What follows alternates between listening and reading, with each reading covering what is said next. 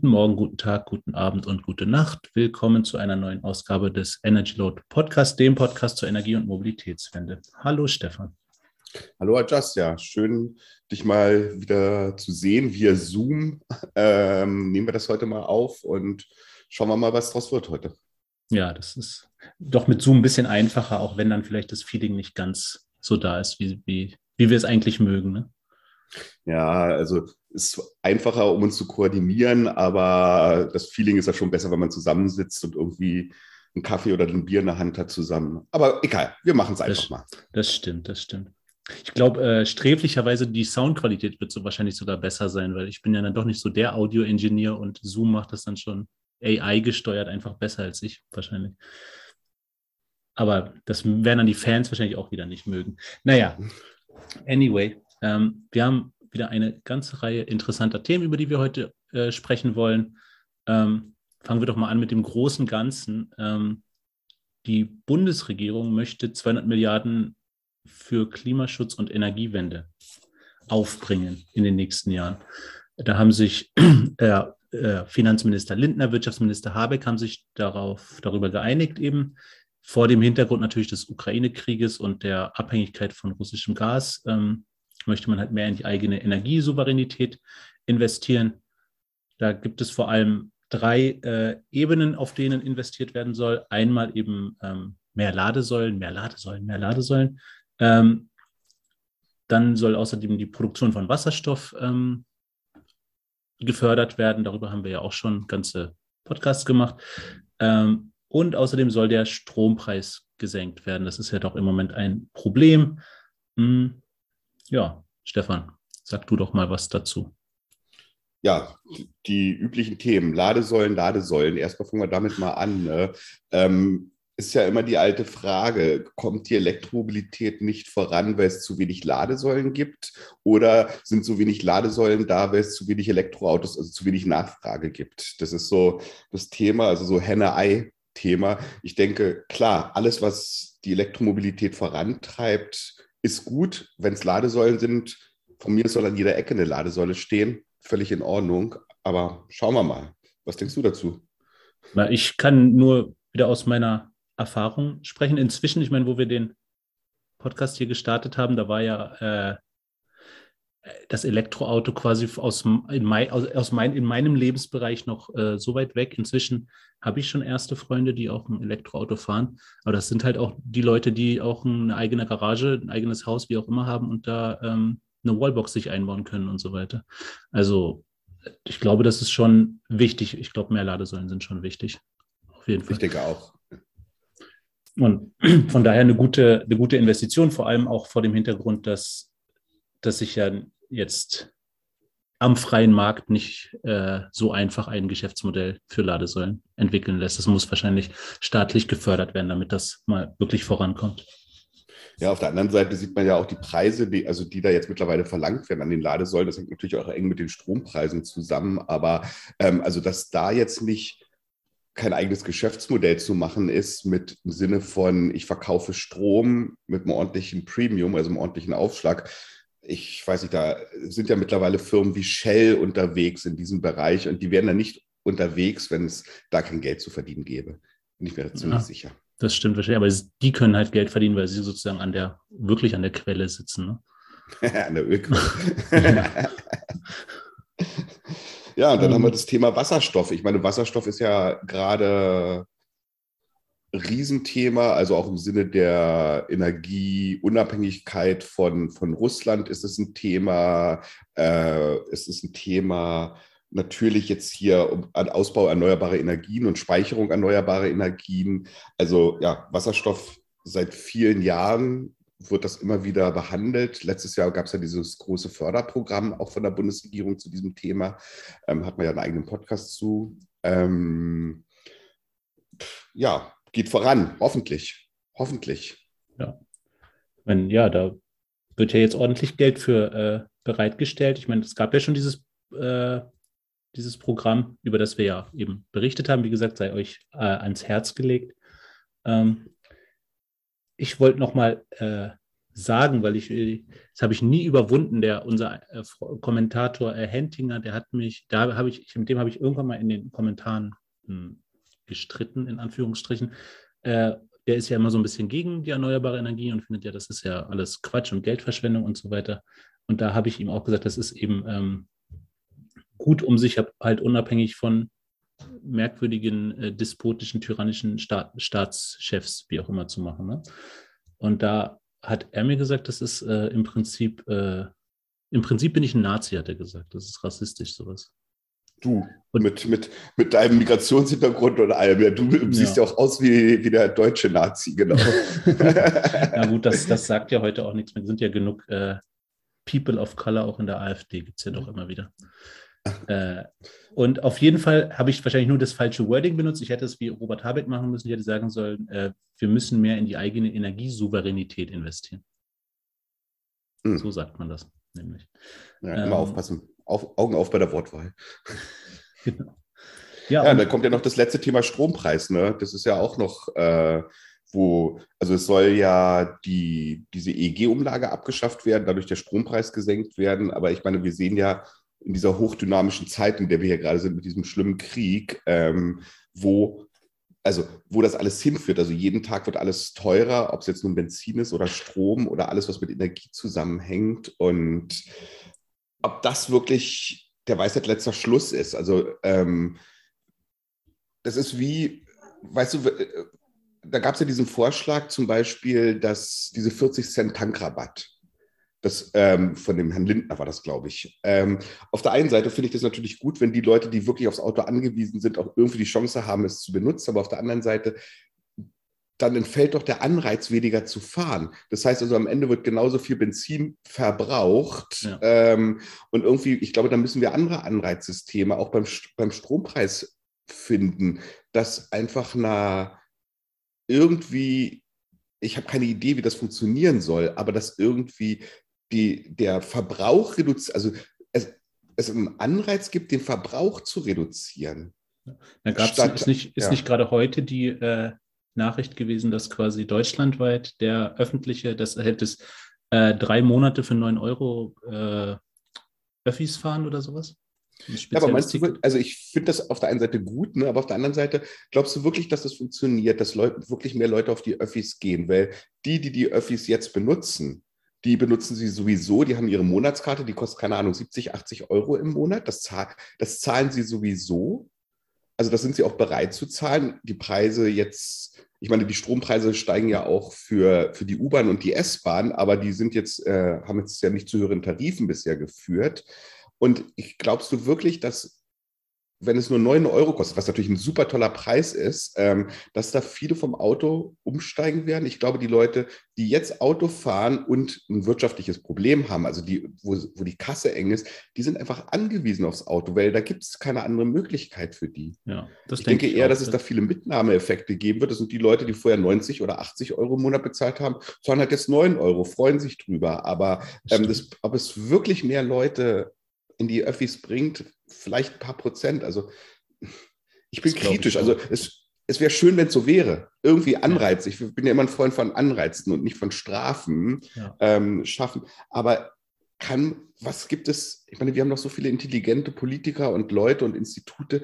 Welche Anreizsysteme kann man schaffen, auch wirtschaftlicher Natur, um Energie zu sparen? Weil das ist es doch, was, was es sein muss. Wir einfach weniger zu, wenn wir weniger nutzen, müssen wir weniger einkaufen. Klar, ja. Da hast du recht. Und auch das mit, dem, mit der 9-Euro-Karte wird wohl so nicht funktionieren. Ich weiß nicht, wer es war. Ich glaube, der von den äh, Verkehrsverbund Berlin-Brandenburg, der Chef oder so, hat gesagt, das kriegen sie administrativ jetzt gar nicht hin. Dann sollen sie es lieber ganz kostenlos machen. Ja, stimmt. Dann ist eigentlich auch egal. Auf die 9 Euro kommt es dann auch nicht an. Das stimmt wohl. Ähm, also, und außerdem zur Energie, also nee, wichtiger Punkt, hast du ja gesagt, die Senkung des Strompreises ist ähm, stimmt ja nicht, was du gesagt hast. Es wird ja nicht abgeschafft, die EEG-Umlage, sondern es wird nicht mehr vom Stromkunden abgeschöpft, sondern jetzt aus Steuergeldern dann bezahlt. Also weiß ich nicht, ob das am Ende, wie sagt man, linke Tasche, rechte Tasche ist oder so. Ja, dann zahlt es alle. Und ich, im Moment zahlt die EEG-Umlage die Leute, die viel, also es zahlen mehr Leute in der EEG-Umlage, die viel Strom verbrauchen, wo, wobei die Industrie ja teilweise ausgenommen ist von dieser EEG-Umlage. Ja. Ähm, ich finde das schwierig. Also das Schlimme ist, wir haben ja immer zu allen irgendwie eine Meinung und eine Idee. Aber ich habe hier selber keine Idee, wie man das jetzt wirklich lösen kann. Aber das sind so, so, so schwierige und dynamische Zeiten und da draußen sitzen so viele intelligente Leute in der Politik, in den Instituten, in den Universitäten. Kann man da nicht mal weniger populistische Vorschläge präsentieren und viel umsetzbare, die wirklich, und ich glaube, der Schlüssel zu allem ist, wir müssen mit dem Stromverbrauch runter. Nicht, wir müssen die Preise runtersetzen, weil wenn die Preise unten sind, dann warum sollte ich dann weniger Strom verbrauchen? Also so, wir sind Betriebswirte beide. Das ist so, ja. Angebot und Nachfrage bestimmen den Preis. Ne? Das stimmt, ähm, ja. ja. ja. Nee, da hast, da hast du, glaube ich, vollkommen recht. Und was du ja auch gesagt hast, was ja wirklich ein Problem von der, von der EEG-Umlage die ganze Zeit war, dass die Industrie äh, außen vor war. Die ist ja jetzt durch dann, dadurch, dass durch Steuergeldern finanziert, irgendwo wieder drin. Und außerdem ist auch in diesem, nee, zusätzlich zu diesen 200 Milliarden wird auch ein äh, spezieller, was steht hier? Verpflichtungsermächtigungsfonds äh, irgendwie eingesetzt mit 20 Milliarden, ähm, der sozusagen dafür sorgen soll, energetische Innovationen in der Stahl-, Zement-, Chemieindustrie, also in der Schwerindustrie, in der Energie, energieintensiven Industrie quasi, ähm, ja, zu gewährleisten, zu fördern und so weiter. Was, was ich auf jeden Fall sehr, sehr sinnvoll finde. Also das halte ich auch für sinnvoll, da weil halt der Staat einfach die Mehrkosten für neue klimafreundliche Heizungs äh, Herstellungstechniken übernehmen. Ähm, ja, die 20 Milliarden sind in den 200 Milliarden drin. Das ist jetzt nicht noch on top, so, wenn ich das richtig verstehe. Aber egal, ähm, wie auch immer. Aber da gibt es ja auch noch andere Sachen, Planungsrecht beschleunigen, Bürokratieabbau vorantreiben und so weiter. Das sind so viele Themen, an denen da gearbeitet werden soll. Und am Ende zerfummeln wir, zerfasern wir wieder mit allem, anstatt mal an den ein, zwei großen Schrauben zu drehen und einfach mal tun. Nicht reden und dann nicht sagen, jetzt muss aber erstmal wieder eine Planungsgruppe eingesetzt werden und eine Arbeitsgruppe und dann äh, kommt eine neue Behörde, die dafür zuständig ist, die, ich meine, das Wort alleine, Verpflichtungsermächtigung also da gibt es wahrscheinlich eine Verpflichtungsermächtigungsplanungsinstitut äh, und Behörde. Und ich dachte, Ermächtigung hat dann mehr was mit diesen, was wir jetzt von Trump irgendwie, äh, was wir alle gelernt haben mit Executive Orders und so weiter, dass halt dann die Regierung Executive Orders, Ermäch Ermächtigungen quasi erlassen ja, kann oder sowas. Na gut, wir Deutsche müssen mit dem Wort Ermächtigung irgendwie ein bisschen vorsichtig ja, sein. Es ist Gesetz und so, ja, ja. Ja, genau, es ist ein bisschen vorbelastet, aber egal. wenn es funktioniert am Ende, wenn es irg irgendwie hilft, ist mir auch ganz egal, wie es heißt. Ich habe bloß ja. Angst vor neuen Bürokratiemonstern. Ja, das stimmt. Wobei 200 Milliarden ist halt echt eine ordentliche, eine ordentliche Zahl und ähm, ist halt so ein bisschen, also weiß ich nicht, ist ja so ein bisschen so ein Meme inzwischen, ne, dass äh, Putin hat mehr für die Energiewende jetzt getan in den letzten, im letzten Monat als irgendwie die Grünen in den letzten 20 Jahren oder sowas. Autsch. Autsch. Das ja, gibt keine guten Kommentare für diesen Podcast. Weiß ich nicht, aber ist ja tatsächlich so, dass scheinbar jetzt irgendwie auch in der, selbst in der Union irgendwie die, äh, die Augen mal ein bisschen aufgegangen sind und sowas.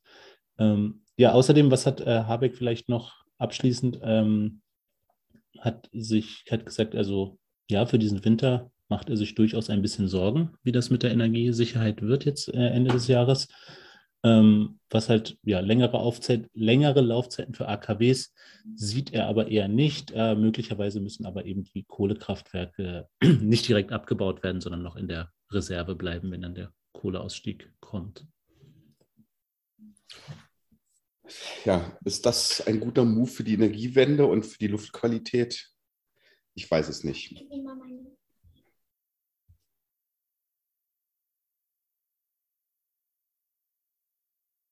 mal, hier, hier sind gerade Kinder, die wollen Sachen haben und so. Äh, ich glaube, den, den, Part äh, schneiden wir dann raus. Ja, ach was. Kommt davon, wenn man sein Podcaststudio ins Kinderzimmer verlegt, dann muss man damit rechnen. Ähm, ja, kommen wir doch zum nächsten Thema. Ähm, Berlin. Berlin hat einen ah. Plan. Berlin, Berlin, wir fahren nach bitte, Berlin. Genau, bitte. Äh, also Berlin hat einen Masterplan Solar City ähm, entwickelt, ähm, führt 2023 die Solarpflicht ein, ähm, bedeutet, alle Dächer von Neubauten über 50 Quadratmetern müssen zu mindestens 30 Prozent der Bruttodachfläche mit äh, Photovoltaik belegt werden, bei Umbauten 30 Prozent der Nettodachfläche. Jetzt hoffe ich, du kannst mir erklären, was das genau bedeutet. Ähm, und das sind dann halt so Stufen von äh, Mindestgrößen 3 kW, wenn das irgendwie das Haus irgendwie zwei Wohnungen hat und 6 kW, wenn mehr und keine Ahnung. Ähm, es gibt halt eine Ausnahme, das muss nicht passieren, wenn, wenn das technisch nicht machbar ist, also wenn wahrscheinlich riesige Schornsteine drauf sind, die eh alles verschatten oder Nordausrichtung. Ja, oder Bäume davor sind oder was auch immer, ja. Genau. Wir kennen das Problem durchaus. Ähm, genau. Das ist, bis 2050 äh, möchte Berlin eben ein Viertel seines Energiebedarfs aus Solarenergie stillen. Ähm, und bereits 2020 ähm, haben sie daher eben diesen Plan entwickelt mit 27 ähm, Akteuren, wichtigen Berliner Akteuren. Wahrscheinlich. Maßnahmen, mit 27 Maßnahmen. 27 Maßnahmen, genau, äh, vom genau. Fraunhofer Institut und eben Schlüsselakteuren. Die hm. Schlüsselakteuren, weiß ich nicht, wer ist in Berlin Schlüsselakteur? Kurt Krömer, Bushido, Frank Zander. weiß nicht, wer, wer das ist. Ja, wir werden die dreimal einladen, gucken, ob sie zu uns zum Podcast kommen. Genau. ja, ähm, also erstmal vorab, ähm, Berlin und Plan, äh, bitte ähm, fügen Sie jetzt Ihre Berlin-Flughafenwitze ein. Ja, das haben wir jetzt oft genug gehabt, jetzt reicht's. naja, das Thema ist, äh, gut, das ist, Thema ist natürlich hochgekommen vor dieser großen Krise, in der wir jetzt stehen. Also das ist ja, ähm, das ist ja schon, schon beschlossen worden. Da war das Thema Nord Stream 2 und Putin und Ukraine und Energiesicherheit nicht ein Thema. Ähm, ich habe da so wieder, also ich finde es natürlich grundsätzlich gut, dass Solarstrom zu, zur Pflicht wird. Aber ähm, ja, großes Aber. Äh, zum einen bis 2050 25 Prozent. Ich meine, wir haben jetzt 2022. Wir reden, was, was in 28 Jahren möchten wir 25 Prozent Solarstrom haben. Also das klingt jetzt nicht übermäßig ambitioniert. Ähm, ich meine, was, was will denn Berlin an erneuerbaren Energien machen? Wind findet hier nicht statt. In Berlin gibt es keinen Wind. Äh, wie, wie, wie wollen wir das lösen? Das, was ich sehe, natürlich ist es großartig. Wir haben so viele Dächer, da kann man Solarmodule raufnageln. Aber das ist dann alles wieder mit wahnsinnig viel Bürokratie verbunden und auch Investment. Also ich möchte mal ein Beispiel nennen. Äh, bei mir im Haus, ich wohne ganz normal in einer Mietswohnung in Charlottenburg und wir haben einen Hausbesitzer, der, der saniert da gerade ein paar Wohnungen. Ganz netter Typ, ähm, ganz offen, ähm, macht das alles schön und gut und hat halt ein, ein Riesendach, so ein richtig schönes Charlottenburger Mietshaus. Ähm, und da habe ich ihm halt gesagt, mal, aber warum, warum lagerst du denn da oben keine Solarmodule rauf? Ich meine, wir haben hier Nord-Süd-Ausrichtung, äh, großes Dach, kannst du nicht machen. Da war der völlig überfordert und wusste gar nicht, na, an was er sich wenden soll. Dafür gibt, soll es ja diesen Plan jetzt hier geben, also diesen Masterplan Solar City und auch diese Berliner Solardachbörse, dass man da dran arbeiten kann oder solche Leute informiert. Ähm, ich habe sie natürlich sofort dahin verwiesen. Ähm, ich glaube, viel wichtiger ist wirklich, ähm, dass das bekannt gemacht wird. Und es ist ja, ich meine, so viele Millionen Hausbesitzer gibt es ja nicht in Berlin. Die, die, sind ja alle irgendwo im Grundbuch, die kriegen jedes Jahr einen Grundsteuerbescheid oder was auch immer. Ähm, kann man den nicht allen zum Beispiel besser als da soll irgendein Podcast gemacht werden zu dem Thema und irgendein Büro gibt es da. Kann man denn nicht einfach allen erstmal einen Flyer in den Grundsteuerbescheid legen? Als Beispiel, dann, dass die Leute überhaupt erstmal wissen, um was es geht. Was, was, was, was gibt es hier für Möglichkeiten und was gibt es für Förderungen? Was ja. bringt es? Also nicht, wir sind jetzt wieder bei Pflicht und du musst, du musst, du musst, sondern kann man nicht anders argumentieren, hey, hier ist eine tolle Möglichkeit für dich. Willst du sie wahrnehmen? Ja, aber das ist wohl tatsächlich ja auch der erste Punkt der 27 Maßnahmen, ist halt eben äh, Öffentlichkeitsarbeit, Beratung, Information, ähm, Werbung für diesen Bereich eben. Ähm, und aber auch so Sachen ne, wie äh, Leuchtturmprojekte. Also ich glaube, ich glaube, das äh, Thema, das bekannt zu machen, ist wahrscheinlich ganz vorne in der Agenda erstmal. Ist halt die Frage, wie äh, bürokratisch das dann alles wird und sowas. Erstmal klang das für mich ja ganz vernünftig, so, ein, ähm, so eine ähm, Dachbörse quasi einzurichten. Ähm, ich frage mich, wie jetzt die, äh, es gibt ja ein paar kommerzielle Angebote, wie, wie die das gerade so finden wahrscheinlich. Aber gut, die sind auch wenig auf Berlin tatsächlich. Man findet selten, glaube ich, Dachflächen in Berlin. Ist eh so eine Sache wie, wenn ich hier so aus dem Fenster gucke, dann äh, verschattet halt ein Haus das andere irgendwie. Ist eh die Frage, wie, wie, wie viel Fläche, wie viel Dachfläche tatsächlich nutzbar ist. Ne? Also ich habe ja mal, ich hoffe, mein Hausbesitzer hört jetzt nicht zu, ähm, wir sind mal übers, aufs Dach gestiegen. Natürlich haben wir das nicht gemacht, nein, ähm, haben uns das angeguckt und da guckst du halt über Charlottenburg die sind irgendwie halt alle ungefähr gleich hoch. Traufhöhe 21, 22 Meter. Ähm, ich glaube da, und ich habe mich wirklich umgeguckt und habe gedacht, wo gibt es hier Solar? Und habe ganz, ganz, ganz wenig gesehen. Und da gibt es schon Wahnsinnspotenzial. Ja, Aber dann nehmen wir doch noch mal was anderes. Das ist ja eins meiner Lieblingsthemen. Ich weiß, Just, das ist nicht so, so deins, aber ich mag es total, diese Balkonsolarmodule. Ich habe einen kleinen Balkon oder Balkon mit Südausrichtung, vierte Etage eigentlich wäre das Schlauste der Welt, wenn ähm, mir da einfach ein Solarmodul von außen ranzuhängen. Das gibt ja diese Balkon-Solarmodule und das ähm, möglichst wenig regulatorisch zu machen und technisch und äh, irgendwelche Genehmigungen holen und ich muss mit dem Hausbesitzer reden oder keine Ahnung was, sondern einfach machen. Und wir haben ja gerade heute, wir haben ja gerade darüber gesprochen, wir haben diese Energiekrise. Wenn wir jetzt einfach sagen würden, diese Module, die man ja auch jetzt, also da gibt es ja jetzt mittlerweile auch so Grenzen, dass du es einfach machen kannst. Ich glaube, bis äh, 600 Watt Peak oder sowas, äh, keine Ahnung, ähm, kann man die jetzt einfach machen, ohne die jetzt groß anzumelden oder sowas. Ne? Aber wenn, die, wenn man die Leute jetzt einfach mal machen lässt, sagen, pass mal auf, wir haben hier wahnsinnig hohe Strompreise und die werden steigen in den nächsten Wochen, Monaten, Jahren. Wir haben ja dieses Problem derzeit. Ne? Nagelt euch das ran. Das Ding hat sich in x Jahren amortisiert. Da gibt es ja auch so einen schönen Rechner von einer ähm, äh, HTW Berlin äh, zu dem Thema Balkon-Solarmodule. Aber dass man einfach sagt, wir machen es jetzt nicht so kompliziert und hier eine Börse und da irgendwelche Akteure und vernetzen, sondern einfach, lass doch mal die Leute machen. Die Mieter, lass sie doch einfach machen. Und wenn, wenn hier nur, keine Ahnung, 10.000 Balkone in Berlin und das gibt mit Sicherheit viel, viel mehr als 10.000 Balkone mit ja. Südausrichtung, die geeignet sind, einfach mal machen, dann ist das schon wieder sind es schon wieder ein paar Promille der Energie, die wir in der Stadt brauchen, weg. Wir müssen weniger Gas von Putin kaufen. Das stimmt. Nee, insgesamt ist das, ist das auf jeden Fall eine, eine sinnvolle Sache. Wird, ähm, wird sich halt zeigen, wie, wie gut das umgesetzt wird und so weiter und so fort. Ähm, und ich weiß auch nicht, ähm, mit dem Namen Solar City, da gab es doch was, da gab es doch was. Äh, ouch. Ja. Du, willst, du willst zu unserem Freund Elon. Ja. Ist das nicht pleite gegangen? Nee, SolarCity ist doch na, äh, mittlerweile Bestandteil von Tesla. Der ja. ist doch gekauft worden von, von Elon Musk. Ja, aber ich glaube, die also Tesla macht jetzt nicht das Geschäft von SolarCity weiter. Soweit ich weiß, schon. Das ist ja, das wurde ja wohl geleitet von seinem Bruder und ist dann irgendwie im Tesla-Konzern aufgegangen. Es gibt auch die, also die, das Solardach von Tesla und so weiter, also SolarCity, wenn ich das. Das gibt es in in der Präsentation. Ja, in den USA, in Deutschland nicht, in den USA gibt es das. Ja, aber gut, muss man ja, wir kommen ja noch zu Tesla.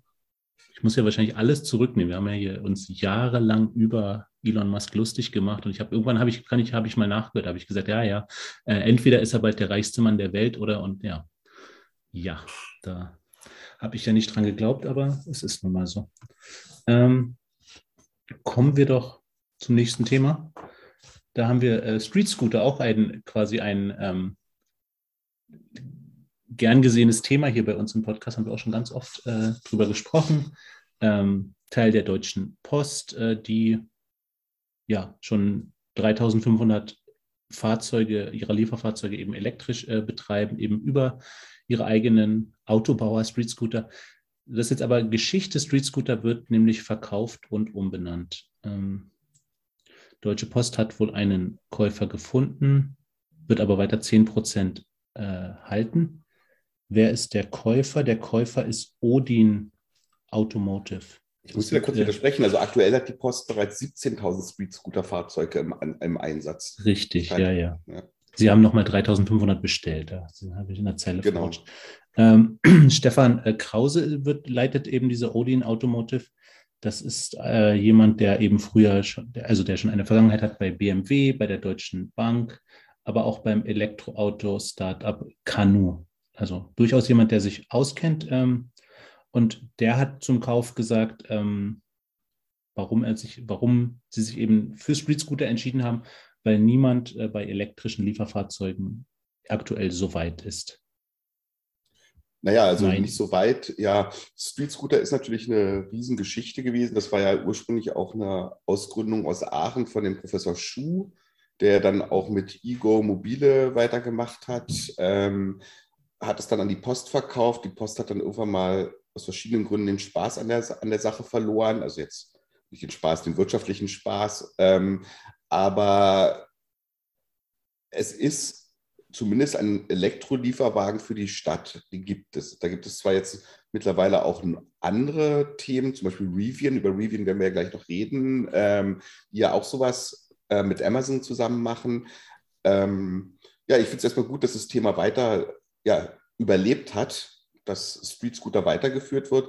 Was Odin da jetzt nun plant oder wie potent die sind, wie finan also die sagen ja auch, ähm, dass sie also neben dem Kauf von Street, Street Scooter ähm, noch weitere Akquisitionen in diesem Bereich machen wollen. Ähm, wer dahinter steht, ich weiß es nicht genau. Die Namen, zumindest der Name Krause, Canu, BMW und so weiter, das klingt auf jeden Fall erstmal nach einer guten, seriösen Sache.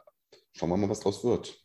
Also ja, die Pläne sind auf jeden Fall äh, groß. Im Moment hat äh, Street Scooter ja schon zwei Werke, eins in Düren und eins in Aachen, wo sie zusammen, also wo es die Kapazität gibt, 30.000 Fahrzeuge im Jahr herzustellen. Das wird aber im Moment gar nicht äh, ausgelastet. Im Moment werden nur 3.000 Stück pro Jahr produziert wohl.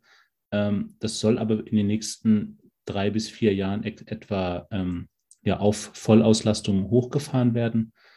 Und ja, nächstes Jahr, nächstes Jahr soll eben auch ein neuer Standort in den USA quasi in Angriff genommen werden, ein Produktionsstandort. Also ja, durchaus, durchaus große Pläne, kann man sagen. Ja, ich würde mich freuen, wenn es klappt. Alles, was das Thema voranbringt, ist gut. Ja.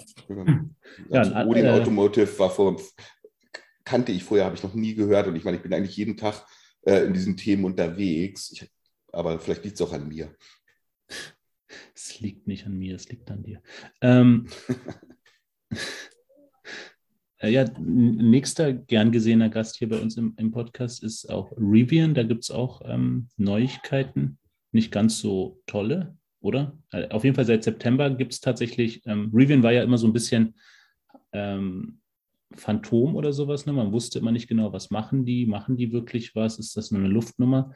Nee, seit äh, September kann man tatsächlich den Pickup äh, R1T, R1T ähm, kaufen. Wurden auch 920 Fahrzeuge verkauft, was jetzt nicht so geil ist. Ähm, dann gab es einen der größten Börsengänge überhaupt, wo irgendwie mit einer 100 Milliarden Bewertung sind sie an die Börse gegangen im letzten Jahr. Hm, ja, wie gesagt, 920 Fahrzeuge verkauft, ähm, Verlust von 4,6 Milliarden äh, Dollar in 2021. Das ist halt echt eine harte Zahl. Das ist irgendwie äh, so Uber-Niveau, glaube ich. Uber macht auch in, dem, in der Höhe etwa Verluste. Ähm, jetzt wollen sie eben, jetzt haben sie allerdings schon ein bisschen die Produktion hoch, hoch also es wird wohl alles besser, sagen sie. Äh, bis Anfang März wurden jetzt schon knapp 2500 Fahrzeuge produziert und es gäbe auch äh, 83.000 Vorbestellungen. So. Ja gut, ähm, aber die haben, haben einiges an Problemen auch. Also jetzt aufgrund der aktuellen Situation, Chipmangel, Lieferketten, die gehen davon aus, dass sie in 2022 maximal 25.000 Fahrzeuge produzieren können, und zwar inklusive der äh, Amazon-Fahrzeuge. Also Amazon hat ja, ist ja auch beteiligt an Rivian und ähm, hat ja dann eine Großbestellung äh, hinterlegt. Ähm, ich habe jetzt hier einen alten Artikel noch von uns gefunden, der ist allerdings von, also von 2020. Da ist Amazon davon ausgegangen, dass äh, bis, da steht bis 2022 will Amazon schon 10.000 Elektrotransporter im Zustelldienst haben. Bisher hat Rivian noch nicht geliefert. Also wenn von den 25.000 äh, Autos schon noch 10.000 an Amazon gehen, dann bleibt nicht mehr viel übrig für die 83.000 Vorbestellungen der anderen Kunden. Ne? Ja. Ja, was aber wohl tatsächlich äh, vor allem an, an, an, dem, wie du gesagt hast, den Lieferproblemen bei, bei Chips und anderer IT-Hardware ähm, äh, liegt. Normalerweise liegt wohl die Produktionskapazität bei 50.000. So, das, da, da wird jetzt nur die Hälfte dieses Jahr erreicht und das, ich meine, da hört man ja von einigen Leuten einfach, dass das schlimm ist mit den. Ja, weil, also der, der, unser Artikel hier zu Rivian, der wurde auch sehr kontrovers bei, bei, bei äh, Facebook ähm, diskutiert. Und äh, ich meine, wie du sagst, über 4 Milliarden Verlust, das ist ja echt mal eine Hausnummer. Aber guck mal, vor ein paar Jahren, als, als Tesla gestartet hat, da hieß es ja auch, der macht ja Milliardenverluste, der wird nie Geld verdienen damit, das wird nicht funktionieren. Und jetzt wird hier gerade irgendwie eine Fabrik nach der anderen eröffnet, ein Auto nach dem anderen verkauft und die ganze Geschichte ist eine riesen Success-Story. Also ähm, vielleicht sollte man da nicht so früh urteilen und mal gucken, was draus wird. Ähm, Tesla ist ja auch durch diesen, ja, durch diese Hölle oder durch dieses Tal, Tal gegangen. Ja, das stimmt. Ja, das ist ein gutes Stichwort. Da hatten wir Berlin, da hatten wir äh, Milliardenverluste. Kommen wir doch zur Gigafactory. Die äh, wurde jetzt eröffnet in Berlin, in nahe an Berlin Grünheide. Ähm, wir haben, weiß nicht, der interessierte äh, Zuhörer wird Elon Musk äh, tanzen gesehen haben. ähm, ja, ein paar Fakten zur, ich meine, was soll, guckt, guckt halt die Nachrichten, wenn ihr was zur Gigafactory wissen müsst, äh, wissen wollt was kann ich euch erzählen? Also erstmal wird dort nur das äh, Model Y hergestellt. Ähm, später soll dann auch das Model 3 hergestellt werden. Ähm, zur Eröffnung bekamen 30 Kunden schon mal ihr, ihr neues Auto quasi, durften sie in Empfang nehmen. Ähm, kann aber wohl Wartezeiten bis zu zehn Monaten bedeuten aktuell. Ähm, was soll, die Giga, was soll die Gigafactory irgendwann mal leisten? Sie soll irgendwann äh, 500.000 Fahrzeuge im Jahr herstellen ähm, quasi alle 45 Sekunden soll ein Auto vom Band rollen.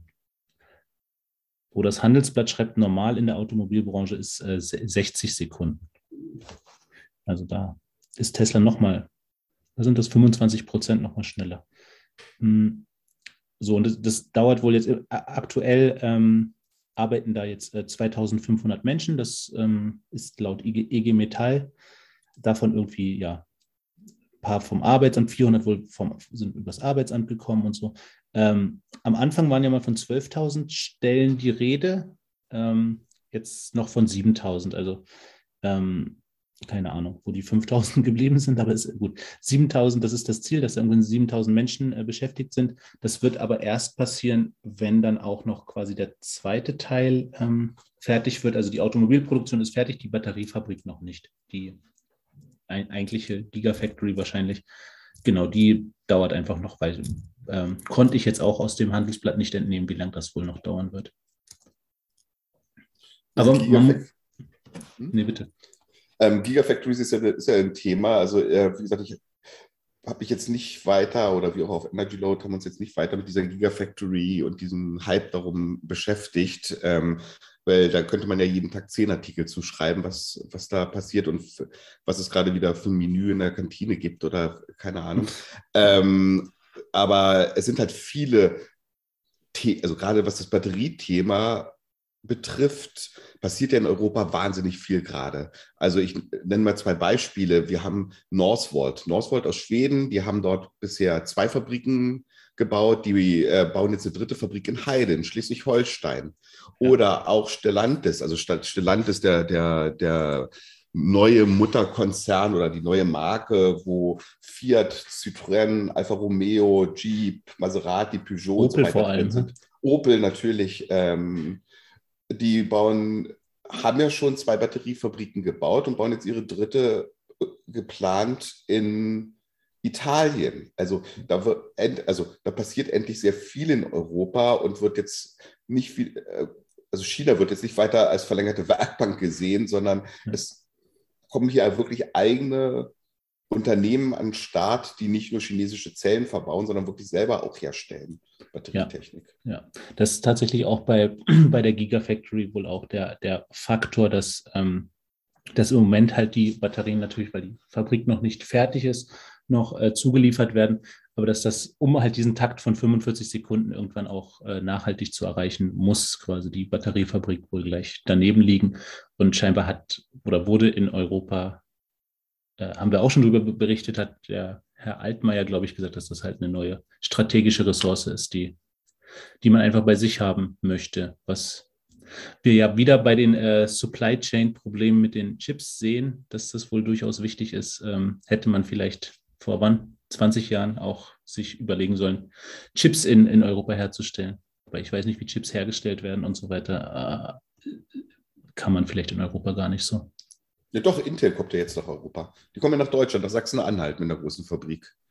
Okay. Also größte, äh, riesen, riesen Geschichte.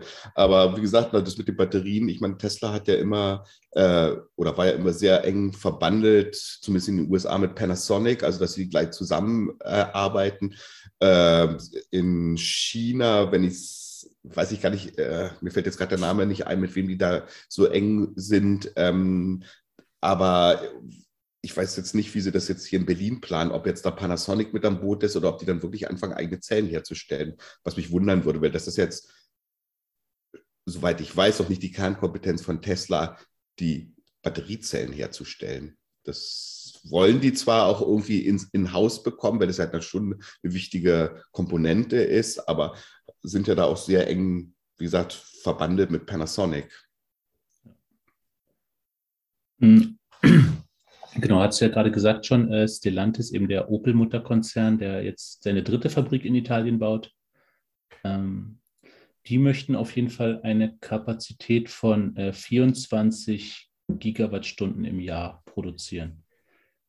Ähm, und die, die, die andere, Nord, Nordvolt, was du gesagt hast, die in Schleswig-Holstein, eine wollen, Heide, wollen genau. sogar, bitte? In Heide, ja, Schleswig-Holstein. Ja. Äh, die, da soll die Fabrik sogar 60 Gigawattstunden im Jahr an Batterien produzieren. Also ja, das sind schon auf jeden Fall Zahlen, ähm, wo, wo, wo wir halt einfach null hatten vor, vor ein, zwei Jahren. Und es ist, ist auch gar nicht so lange her, ein paar Monate, wo, ähm, ja, also ich meine, es sprießen gerade eine Menge Batteriefabriken aus, aus dem Boden, muss man sagen. Vor ein paar Monaten war ich bei so einer Eröffnung Eröffnungsrede, Corona-bedingt halt auch über, über Zoom quasi, ähm, wo auch in, ich meine, in der, in der Pfalz ein, eine Batteriefabrik entstanden ist. Ich kriege jetzt nicht mehr zusammen von wem, aber das lässt auf jeden Fall hoffen, dass dann auch äh, letztlich, letztlich ist das ja der, der große Faktor, warum äh, Elektroautos auch noch teurer sind und sowas. Angebot und Nachfrage, wenn jetzt das Angebot so weit steigt, ist das ja nur eine Frage der Zeit, bis, äh, ja, bis das dann eben auch vergleichbar ist mit, mit einem Verbrenner, was es wahrscheinlich schon ist durch die, durch die eingesparten äh, Benzinpreise und, und, und. Aber trotzdem fällt es ja den meisten Leuten schwer, jetzt erstmal nochmal 20 Prozent mehr auf, dem, auf die, äh, ja, hinzulegen, um, um sich halt ein Elektroauto zu kaufen. Ja. Alles, was hilft, ist gut. Alles, was hilft, ist gut, das stimmt. Ähm, da sind, haben wir jetzt unsere, unsere äh, letzten, unsere drei, drei, Themen haben wir jetzt quasi in einem Abwasch äh, da hatte ich doch noch, hatten wir doch so schön geplant. Aber naja, jetzt haben wir es quasi kombiniert, in, integral irgendwie abgefrühstückt. Ja, wir haben jetzt noch ein letztes Thema für heute, ähm, das irgendwie schwierig ist. Was also schwierig ist, etwas schwieriger zu verstehen ist. Ähm, das wollen wir auch heute jetzt mal nur mal ganz kurz anteasern. Also es geht um das Projekt Dare. Und zwar geht es bei dem Projekt Dare darum, also das ist eine Initiative oder ein Gemeinschaftsprojekt durch, von verschiedenen Akteuren, äh, speziell in Süd, äh, Südwestdeutschland, in Baden-Württemberg, also insbesondere durch Transnet BW und Netze BW, die da drin sind. Und das Kürzel DARE steht für Datenaustausch Redispatch. Das das erste Mal gehört oder gelesen habe, ich dachte, ja, äh, Fragezeichen, erzähl mir was von ostindischen Tempeltänzen, ich habe keine Ahnung. Also auf jeden Fall soll diese Plattform es erlauben, also Netzbetreibern erlauben, Maßnahmen zur Netzstabilisierung über alle Netzebenen hinweg zu koordinieren. Weil ein Problem ist, dass es jetzt ja nicht nur große Energieerzeuger gibt, sondern auch viele kleine. Und jetzt müssen also die Netze nicht nur Strom, ich sag mal, vom Kraftwerk zum Endverbraucher bringen, also über die drei Ebenen des Netzes, sondern plötzlich muss auch relativ viel Strom von vielen kleinen Erzeugern aufgenommen werden. Hast du das so ein bisschen verstanden, um was es da geht? Ja, na, ich glaube, du hast das schon ganz richtig gesagt. Halt die, der Anteil der erneuerbaren Energien steigt. Äh, Solar- und Windstrom ist halt nie äh, verlässlich zu kalkulieren, wann wie viel produziert wird und so weiter. Und da muss einfach das Netz äh, flexibler werden und so weiter. Und dann gibt es ja diese drei äh, Netzebenen, wie ist es kurz? Äh, nee, nee, kurz, mittel, lang, nein, hoch, hoch, mittel, Niederspannung. Äh, genau. Ähm, und ja, und da gibt es scheinbar ein, ein IT-Projekt, eine digitale Plattform, wo sich eben die Netzbetreiber der einzelnen Regionen äh, untereinander halt automatisiert abstimmen können, damit das einigermaßen besser funktioniert, was sehr spannend klingt, aber dass ich es jetzt verstanden habe, äh, wäre jetzt auch zu viel gesagt. Genau, aber irgendwie hat mich das Thema dann doch nicht losgelassen, weil das ist jetzt mal irgendwie was Besonderes, vor allem, weil ich mir darüber vorher noch nie Gedanken gemacht habe, aber ich ja auch als Laie Lust habe, so Themen zu verstehen. Ich bin da Laie oder wir sind da Laien und wir wollen auch Laien bleiben. Wir sind keine Spezialisten. Deswegen haben wir mal mit, diesem, mit dieser Initiative Kontakt aufgenommen und ähm, wollen uns das mal genauer erklären lassen. Also wir haben nämlich für den nächsten Podcast jetzt ein bisschen Teasern, Ankündigungen fürs nächste Mal äh, die Nina Römer von Transnet BW eingeladen und den Samson Schreiner von Netze BW. Und die wollen uns das Thema mal genauer erklären. Das ist dann wieder so ein, ja, so ein Spezialpodcast und Themenpodcast. Ähm, mhm.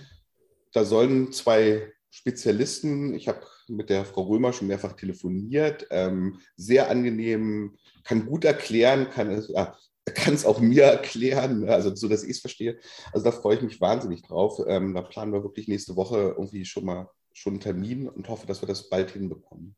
Ja, ja und ich meine, wer Hörer unseres äh, zweiten, unseres anderen Podcasts Energy Load Daily oder äh, Abonnent unseres Newsletters ist, der wird das ja auch schon gemerkt haben. Ähm, die, die, Leute von Transnet BW äh, haben gerade eine Werbekampagne bei uns äh, quasi. Sie suchen Mitarbeiter für eben genau dieses Thema, um, ne, für die, um Leute für die Energiewende zu gewinnen.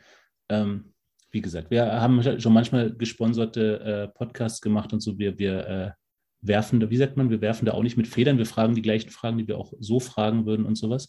Deswegen wird das, glaube ich, sehr interessant. Schaltet ein ähm, und bewerbt euch, wenn ihr, wenn ihr da irgendwie äh, qualifiziert für seid, Interesse dran habt und, und, und. Ja, also wie gesagt, Transnet BW sucht dringend Mitarbeiter. Wir haben da auch mit der Personalabteilung gesprochen, die sponsoren unseren Podcast ein bisschen, also machen ein bisschen Werbung bei uns, aber genau zu dem Thema Recru äh, Recruitment, Leute gewinnen, ähm, kann wirklich spannend sein. Wir sind leider nicht geeignet, wir sind im falschen Bundesland und wir haben die falsche nee. Berufsausbildung, ähm, ja. aber... Wir können nur plus, minus, mal und geteilt.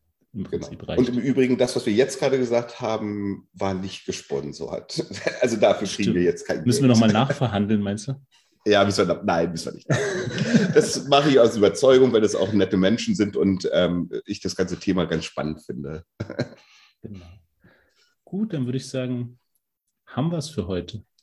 Ja, schön, dass wir es wieder mal geschafft haben, einen Podcast zu machen. Und ja, freut euch auf den nächsten. Das wird dann halt dieser Spezialpodcast und wir haben einiges vor, auch in den nächsten Wochen. Wir haben viele Leute angefragt, einfach mal, weil die Idee ist jetzt nicht nur, dass wir beiden hier über die Energie- und Mobilitätswende so im Allgemeinen und an der Oberfläche reden, sondern dass wir jetzt mal so ein bisschen tiefer in einzelne Themen einsteigen können und damit Experten reden können. Ja, genau. Das äh, würde mir auch, liegt mir auch am Herzen, einfach mit, mit Leuten auch äh, zu sprechen, die äh, uns einfach ein bisschen mehr erzählen können, als wir selber irgendwie aus dem Internet recherchieren können, quasi. Genau, also bleibt auf jeden Fall, ne, äh, bleibt auf jeden Fall abonniert äh, und so weiter da kommt bald viel Interessantes hoffentlich. Und dann wünsche ich dir noch einen schönen Nachmittag, schönen Abend, Stefan. Ja, ich dir auch. Wichtigste gesund bleiben und was auch immer. Genau. Sagt man, sagt man das jetzt immer noch, bleibt gesund, trotz äh, Corona ist jetzt quasi mehr oder weniger vorbei. Ja. Man kann sich trotzdem Gesundheit wünschen ja, man kann sich trotzdem wünschen, Corona ist nicht vorbei, aber darüber möchte ich jetzt nicht äh, auch noch philosophieren. Also wir haben nee. die Ukraine-Krise, wir haben Corona, wir haben echt komische Zeiten, aber wir machen weiter. Haben wir sonst noch was? Fußball? Was Ergebnisse ja. heute sind schon raus? Nee, heute ist kein Fußball. Heute ist kein Fußball? Ist ja. Samstag. Was ist da los? Ja, aber irgendwie, keine Ahnung. Krass, okay. Ich, Alles klar. So. Tschüssi. Warum ist Länderspiele oder was? Ey, keine Tschüss. Ahnung, jetzt hör, hör doch mal auf. Tschüss. Also. Tschüss.